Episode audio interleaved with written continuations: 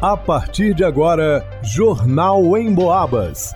As notícias da região, de Minas e do Brasil, você ouve aqui na Emboabas, em 92,7 e 96,9. Emissoras que integram o sistema Emboabas de comunicação.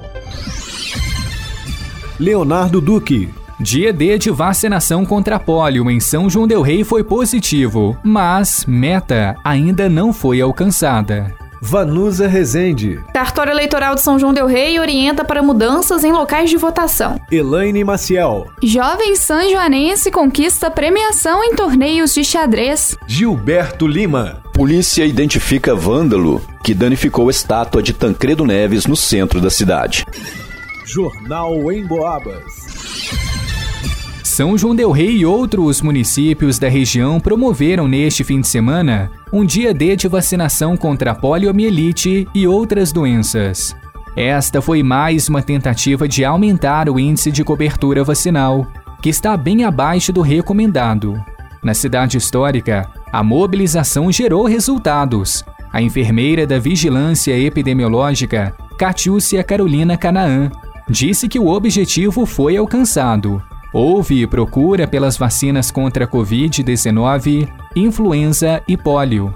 Apesar da comemoração, os números precisam crescer ainda mais.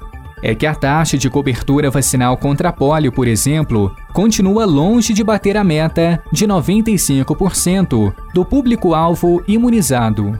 Catiú se alerta sobre o risco de retorno da doença, conhecida como paralisia infantil. Primeiro tem esses movimentos anti-vacinas, né, que vêm se fortalecendo, são pessoas que não têm conhecimento científico e divulgam as fake news. Não está relacionado somente à pandemia, porque vem abaixando essa cobertura vacinal desde 2015. E o que acontece? Eu acho que as pessoas não ouvem falar da doença ou não ficam sabendo de casos, esquece da gravidade da doença. Tanto que o último caso no Brasil foi em 1989. O Brasil em 1994 recebeu um certificado da Organização Pan-Americana de Saúde como país longe do risco da doença. Só que agora, com essa cobertura vacinal muito baixa, corre-se o risco dessa doença, esse vírus, ser introduzido aqui no Brasil. A campanha nacional de vacinação contra pólio e multivacinação termina nesta sexta-feira, 30 de setembro. Pais ou responsáveis que ainda não levaram seus pequenos ou adolescentes para se vacinarem ou até mesmo adultos que estão com vacinas em atraso, ainda podem comparecer aos postos para atualizar o cartão de vacinação. Antes de comparecer à unidade de saúde mais próxima de casa, a orientação é verificar a disponibilidade de doses e os horários de aplicação. É que cada uma delas tem um esquema próprio de atendimento. Para o Jornal em Boabas, Leonardo Duque. O cartório eleitoral de São João del Rei orienta os eleitores que votarão na cidade para que verifiquem seus locais de votação para as eleições gerais do próximo dia 2 de outubro. Algumas alterações foram realizadas. Eleitores inscritos para votar na Escola Estadual João dos Santos nas eleições 2022 votarão no Conservatório Estadual Padre José Maria Xavier. Eleitores inscritos para votar na creche Sassi nas eleições 2022 votarão no Centro Educacional Frei Seráfico. Eleitores inscritos para votar no CENEP antiga Escola de Comércio Tiradentes, nas eleições 2022, votarão na Escola Estadual Maria Tereza. Eleitores inscritos para votar no povoado do Cedro passarão a votar na Escola Municipal do povoado do Arcângelo. Eleitores inscritos para votar na Escola Municipal de Caxambu passarão a votar no Salão Comunitário da Igreja de Caxambu. E por fim, eleitores que votariam na Escola Municipal de Cananéia passarão a votar no Galpão da Igreja de Cananéia. No próximo domingo, todos os brasileiros vão às urnas para escolher presidente da República, governadores, senadores e deputados federais, estaduais e distritais. Eventual segundo turno para presidente e governador poderá ocorrer no dia 30 de outubro. Para o Jornal em Boabas, vá no Usa Resente. A estudante do curso de música da Universidade Federal de São João del Rei e uma das orientadoras do projeto Xadrez nas Comunidades, Ana Gabriela Lobato Rezende, tem se destacado em competições de xadrez. A jovem são-joanense conquistou medalha de bronze no Campeonato Brasileiro de Xadrez de 2022 na modalidade xadrez rápido feminino, e a estudante também havia subido ao pódio em terceiro lugar no Campeonato Mineiro de Xadrez Rápido Feminino. Em entrevista à Rádio Emboabas Mais Informação, ela comentou sobre a participação feminina no esporte. Antigamente, quando eu participava dos torneios escolares, os torneios eram divididos em feminino e masculino, o que eu nunca entendi porque não faz sentido, né? É, a mulher tem capacidade, tanto quanto o homem, de jogar um jogo lógico. Né? Mas agora, nesses torneios maiores, né, você percebe que a, essa diferenciação é apenas na premiação. Então as mulheres jogam com os homens. Eles chamam de torneio absoluto. Uma tentativa, né, de juntar os dois sem ter essa diferenciação. E você percebe que a presença feminina é bem menor do que a masculina nos torneios, bem menor mesmo, assim. É, mas com o projeto a gente está tentando mudar isso também.